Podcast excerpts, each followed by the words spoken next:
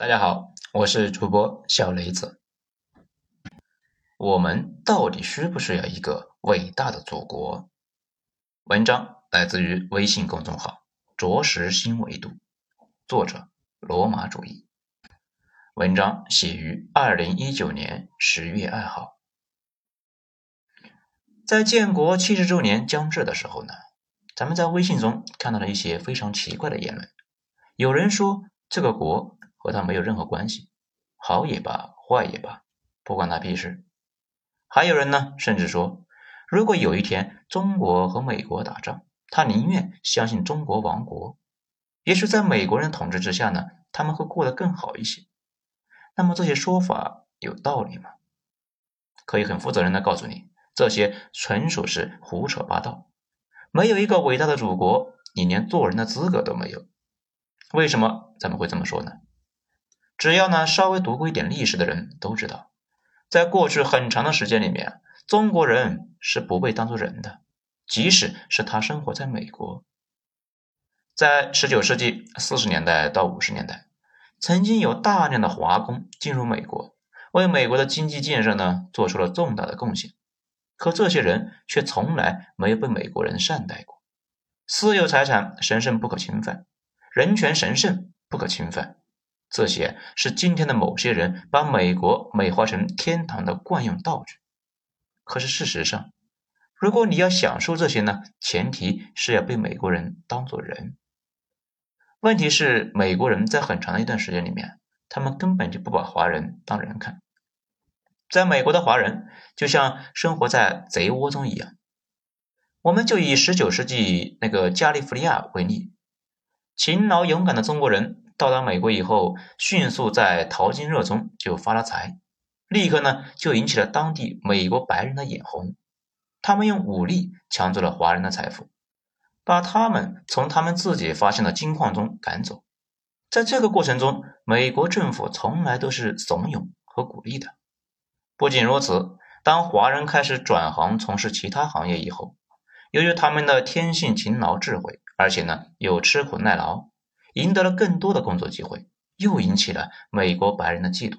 他们不仅仅再次掠夺华人的财产，而且呢，还公开屠杀华人。仅仅在1870年到1890年这段时间里面，就先后发生了丹佛案、石泉案、西雅图案等等等等。仅仅在石泉案中，就有25名华人被公开杀害，15名华人受到了重伤。价值一十四点七万的美元的财产呢被抢走和损坏，在这一系列的案件中，没有一个凶手受到了惩罚，因为在美国人的眼中，中国人根本就不算人。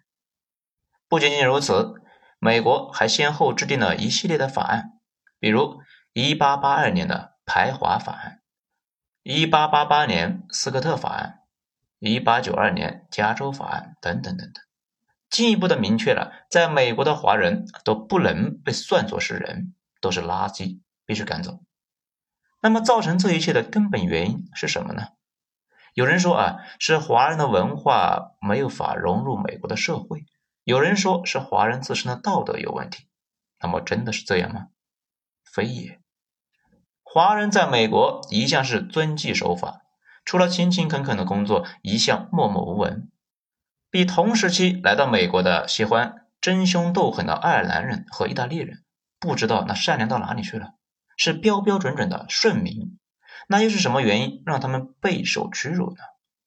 很简单，因为他们的祖国孱弱无能，让他们的肤色成为了劣等民族的代表，没有人能够来保护他们，所以啊，自然而然的美国人就觉得应该欺负他们。尽管呢，清朝政府也多次向美国的政府提出了抗议，可是，一个自身都风雨飘摇的政府说出来的话又有什么分量呢？惨痛的历史告诉我们，没有一个强大的祖国做后盾，无论你走到哪里都不会有安全感，更别提被人尊重了。也许呢，会有小伙伴说啊啊，你说的都是一些陈年烂谷子的事情呢，好吧？那后来美国人不也是改变了吗？啊，逐渐对华人好了起来了吗？可是你一定要知道啊，这个改变是怎么发生的？美国人直到一九四三年才废除了排华法案，那他们为什么要废除这个排华法案呢？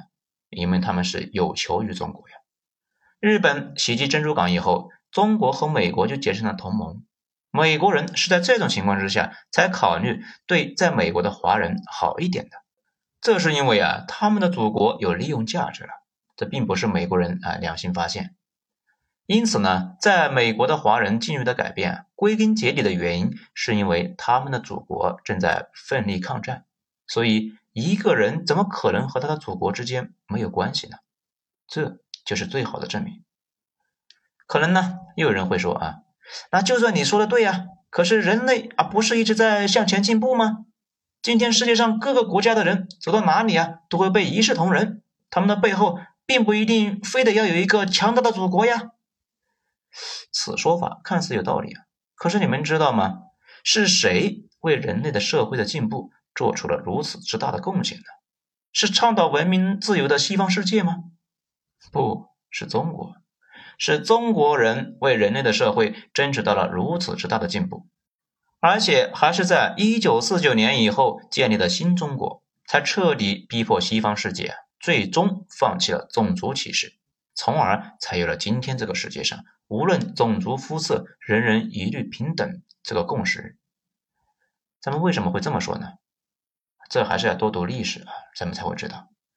早在一九一九年的巴黎和会上，日本这个作为啊第一个迈入现代化社会的有色人种的国家，对当时国际上的种族歧视非常恼火，所以他们要求在国联的宪章里面去写入，无论种族肤色，人人一律平等。可是你猜猜结果如何呢？无论是高呼民族自主的美国总统威尔逊，还是改革英国社会的不平等、注重民生的英国首相劳合乔治，又或者呢，是最喜欢把自由民主挂在嘴边的法国总理克里蒙梭，这全都对日本这个提议啊，那是捧腹大笑啊！白人和其他有色人种一律平等，你在做什么春秋大梦呢？日本人那为此呢，那气的是面红筋张。甚至啊，一度就不想签约国际联盟盟约。尽管凭借着本国的强大，后来日本人在国际上面获得了准白人的待遇，但是他们并没有能够改变这个世界种族歧视、民族不平等的现实。其他的小国、弱国，所有非白人的世界，虽然对此是耿耿于怀，而且很多人为此做出了不懈的努力，可是都没有能力改变。这个世界弱肉强食的本质。印度的圣雄甘地，他呢就是其中一个最著名的一个人。他作为印度上流社会中的一员，就曾经呢是就读于英国伦敦大学的法学院，曾经就一度的自以为啊可以融入白人的社会。可是现实很快就给了他一记响亮的耳光啊！当头戴礼帽、身穿西服、手拄着文明杖。自以为呢自己是上等人的甘地，在英国的殖民地的南非旅游的时候，坐进了白人的车厢，结果啊遭到了趁机的殴打，还被关进了监狱。残酷的现实就让他认识到，作为一个已经亡国的印度人，他只是一个贱民，他永远不会被人平等对待。所以他后来就发起了非暴力不抵抗运动，目的呢就是要争取印度的独立，因为他知道。只有当自己真正的拥有一个祖国的时候，自己才能够真正的被人当做人看。那么，到底是谁改变了这个世界的现实呢？是我们伟大的祖国，在上个世纪六七十年代，通过无私的付出啊，推动了历史的车轮向前滚动。第二次世界大战结束之后呢，世界并没有发生什么真正的改变，英国人和法国人又回到了他们那个以前的殖民地，继续啊。不把世界上的其他人当作人看，而号称民主自由的美国，南方各州的黑人依然呢过的是狗一样的生活。可就在这个时期呢，冷战爆发了，两种意识形态的冲突改变了这个世界的格局。以美苏为代表的两个阵营，为了争夺世界的霸权，不得不竞相的争取更多国家的支持。在当时，以美国为首的西方阵营。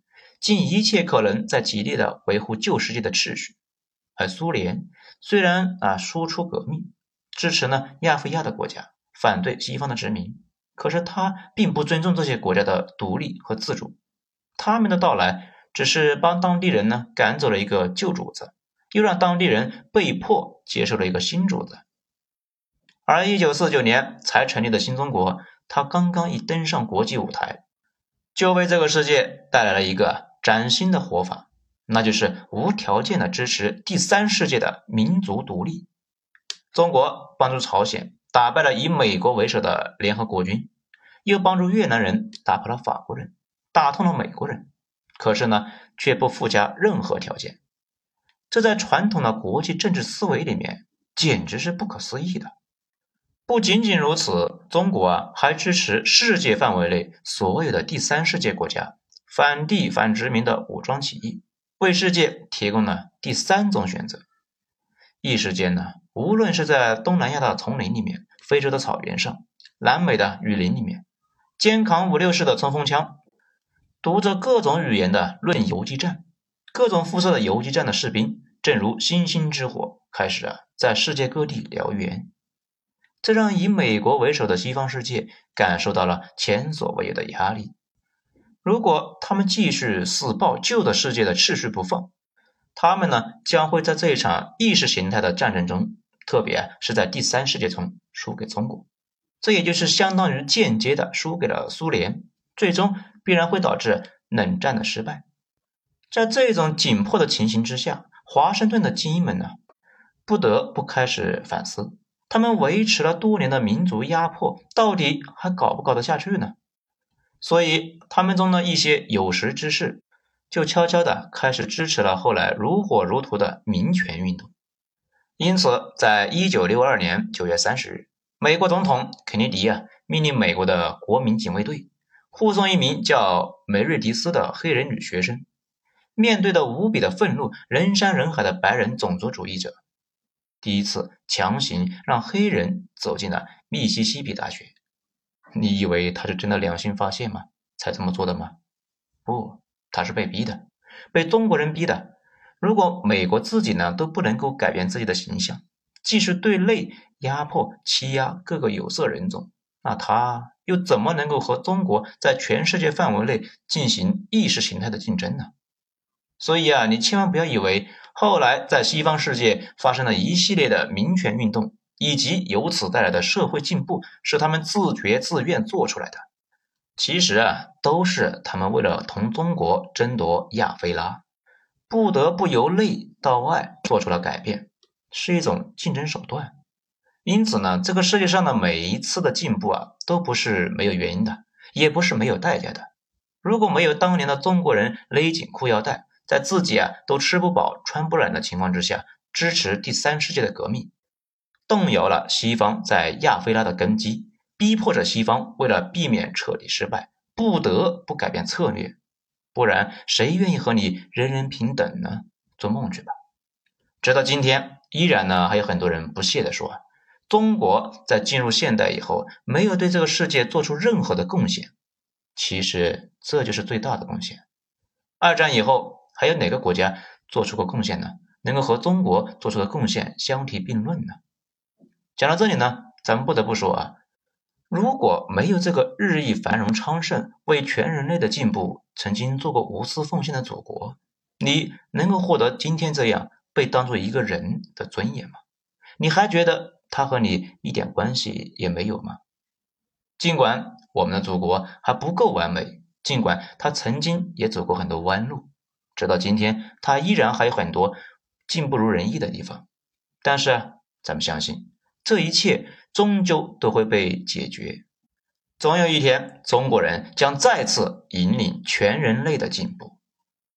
好，本章讲到这里，谢谢大家收听，我是主播小雷子，精彩下回咱们接着说。